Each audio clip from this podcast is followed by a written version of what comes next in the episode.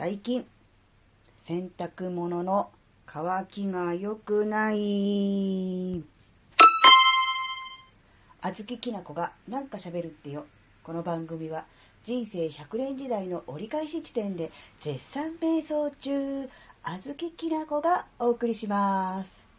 皆さんこんにちは。あずきなです。うん、11月に入った時からぐらいかな。なんかね、天気はすごくいいんですよ。別に雨降ってるわけでもないし、なんだらすごく日差しはあってね。うん。昼間ね、窓際にいると暑いぐらいだったりとかするんだけど、洗濯物が夕方取り込もうと思うと、なんかね、湿ってたりとかして、なんか乾いてないっていうことが結構あります、最近。皆さんはどうですかね？最近はあの洗濯機はあのドラム式で洗濯から、えー乾燥まで全部やってくれるタイプが、えー流行っているのかな？なのであの外に干さないよと、ね、そもそも洗濯っていうのはあの全部洗濯機でやって乾燥までやるのであんま関係ないよっていう人もいるとは思うんですがあずきなは普通にあの縦型のね洗濯機で、えー洗って脱水してでそれ取り出してで干すっていうタイプのをにしてますそういうのを使ってます。なので外に干すわけですがそれでもね夕方取り込む時に、えー例えばねうんトレーナーの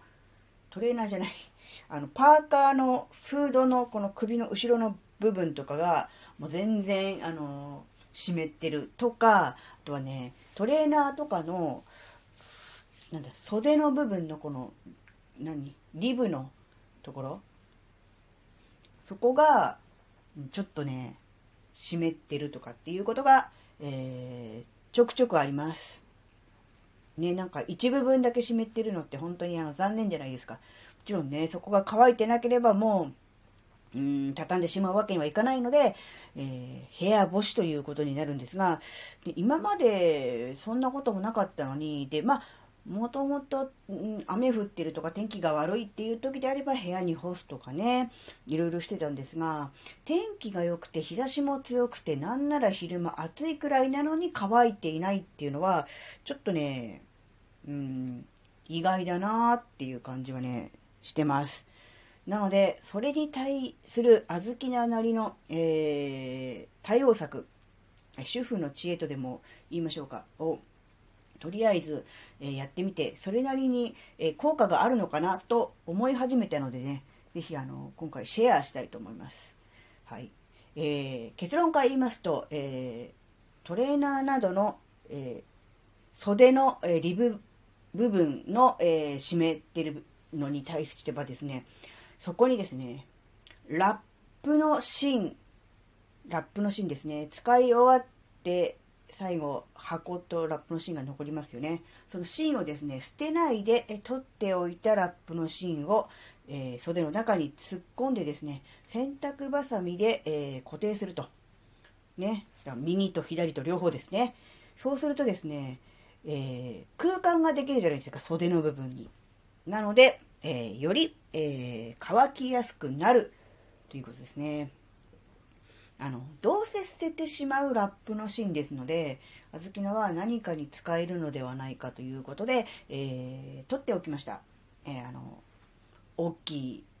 じゃないな、長いものと、えっ、と、短いものと2種類ですね。あと、まあ、うーんとね、キッチンペーパーのロ、ロールタイプのキッチンペーパーの芯も、まあ、だいぶこう柔らかいですけど、それもね、あの、取っておいて、それも使うようにしてます。で、そのね、クッキングペーパーの方の、えー、芯の方はですね、主にあの、靴下の中に入れて、靴下を乾かすという方にしてますね。えーとですね、靴下でもあの、薄手で乾きやすいタイプ、うん、河川とかが入って、河川って言わないのか、今ね、化学繊維とかを使ってるのはそうでもないとは思うんですが、綿100%で血が厚いタイプの靴下はですね、なかなかあのー乾かないんですよ、靴下ね。うん、で、あずきらがいつも履いているお気に入りの靴下も綿100%で、で、結構ね、あの、地が厚いタイプのしっかりとした作りの靴下なんですよ。うん、で、その靴下が、えー、超お気に入りなので、もう必ずその靴下を、うん、注文して、えー、あの、買って、あの色違いとかね、などで、えー、履くようにしているというお気に入りの靴下があるんですが、そのお気に入りの靴下の唯一の欠点が乾きにくいというところですよね。なので、そこに、えー、っとですね、あの、キッチンペーパーのロールの部分の芯をですね、こう突っ込んでおくとこう空間ができて乾きやすいと。で、なんならですね、一応紙なので、その芯がね、その紙が多少なりとも水分を吸ってくれるというのもあるのでね、うん、それで、まあ、乾いてくれるのではないかなと思っております。うん、なので、あの、靴下に、うん、なんだろうな、その芯をね、ラップの芯なり、えー、キッチンペーパーの芯、まあもう、人によっては、家によっては、あの、トイレットペーパーの芯とかでもいいと思うんですよ。あずきなのお家はトイレットペーパーは、芯がないタイプの、全部使い切ってしまうタイプのトイレットペーパーなので、それは芯は出てこないので、それは使ってないんですが、もしトイレットペーパーとかで芯が出るタイプでどうせ捨てちゃうっていうんであれば、トイレットペーパーの芯とかでもいいと思うんですが、えー、靴下にね、えー、入れてみて、こう立体的にこう空間を作ってあげると、うん、より乾きやすくなるのかなと。それをね、やるようになってからは、あの、取り込むときに、えー、湿ってるっていうことはなくなりました。なので、効果はあるのではないかと思います。それとですね、あと、うんとね、子供用のズボンのポケットって乾かなくて困りませんか？あるあるあるって思ってるお母さん方、朗報です。あの、子供用のえー、ズボンのポケットにも、その芯をね、なんでラップの芯だと長すぎるし、あの、切るにもちょっと硬くて大変なので、それこそトイレットペーパーとか、そのキッチンペーパーの芯を適宜サイズ切ってもらっていいと思うんですけど、それをポケットの中に入れて干す。ポケットの中に入れて洗っちゃダメですよ。それはね、もう大変なことになりますからね。干すときにポケットの中に入れて、こう、ポケットを膨らませて、さらにそれを、うんとね、ハンガー、ハンガーみたいなので、こう、干すのもいいんだけど、あのピンチハンガーってあるじゃないこう、いろいろこう、細かいのいっぱい干すやつ。あれにこう、吊るしてあげたときに、1個ね、ズボンのウエスト部分をこう、引っ掛けるでしょ ?4 箇所ぐらい。その他に、左右のポケットも別のそのピンチハンガーのピンチで止めてやると。で、さらにそのポケットの中に、そのラップとか、ああの、その、トイレットペーパーとかの芯を適宜ね、ちょうどいい長さに切ったやつを突っ込んでやって、干してやると、乾きます。ねだからもしかすると、あの、フパーカーとかのフードも、ラップの芯は無理かもしれないけど、何かこう、ちょうどいいこう丸いものみたいなのをこうなんだろうそれこそなんだボールとかでもいいのかな？なんかわかんない。あざる？ざるとかいいのかなって今ちょっと思ったけど本当にやるかどうかはわからないけどなんかちょうどいい感じのそういうもので形をきちんとなんていうの作ってあげてそれをこうなんだ洗濯ばさみなりピンチなりでこうなんていうのこう本体のこの背中の部分からちょっと離したところにパチって止めてやると乾くかもしれないって今ちょっと思った。言ってて。やるかどうかはわかんないけど、ザル。ね、ザル通気性あるもんね。うん。じゃなかったらザラ、ザザラじゃない。ザルじゃなくてもいいのか。もっと通気性があって形が整えられればいいんだから、ザルじゃなくてもいいんだな。うん、でもなんか、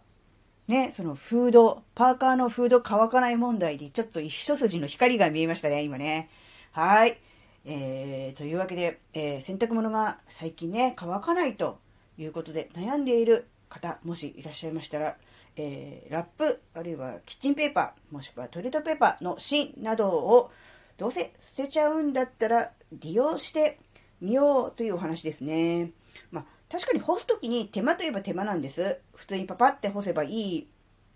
ものをわざわざね、芯に突っ込んだりとかしなきゃならないので、で、そのね、使い終わった芯もそれで捨てちゃうんじゃなくて、何回も再利用することを考えると、やっぱ、うん、取っておかなきゃならないってことは、それを置いとくスペースも必要なわけだから、めんどくさいっちゃえばめんどくさいんだけど、でも、取り込むときに湿ってて、あちゃーって思うストレスと、どっちって思ったら、うん、別にね、お金かかるわけでもないし、ちょっとね、やってみて、で、なんだろうな、めんどくさいなとか、なんか、他のことでなんとかならないかなって思ったら、やめればいいんだし、それで、あ、ラッキーなんか、ちゃんと乾くわってなれば、それはそれでいいわけだから、これはぜひね、あの洗濯物最近外に干してるんだけど、うん、なかなか乾きが悪くて困っちゃうね。一部分だけしまって、湿ってんの本当嫌よね。とかいう人はぜひ、たの、楽しみじゃない。試してみてください。ね、たまにはこういう、あの、ライフハック的な、なんだろう、こともたまには言います。普段は言わないです。ね。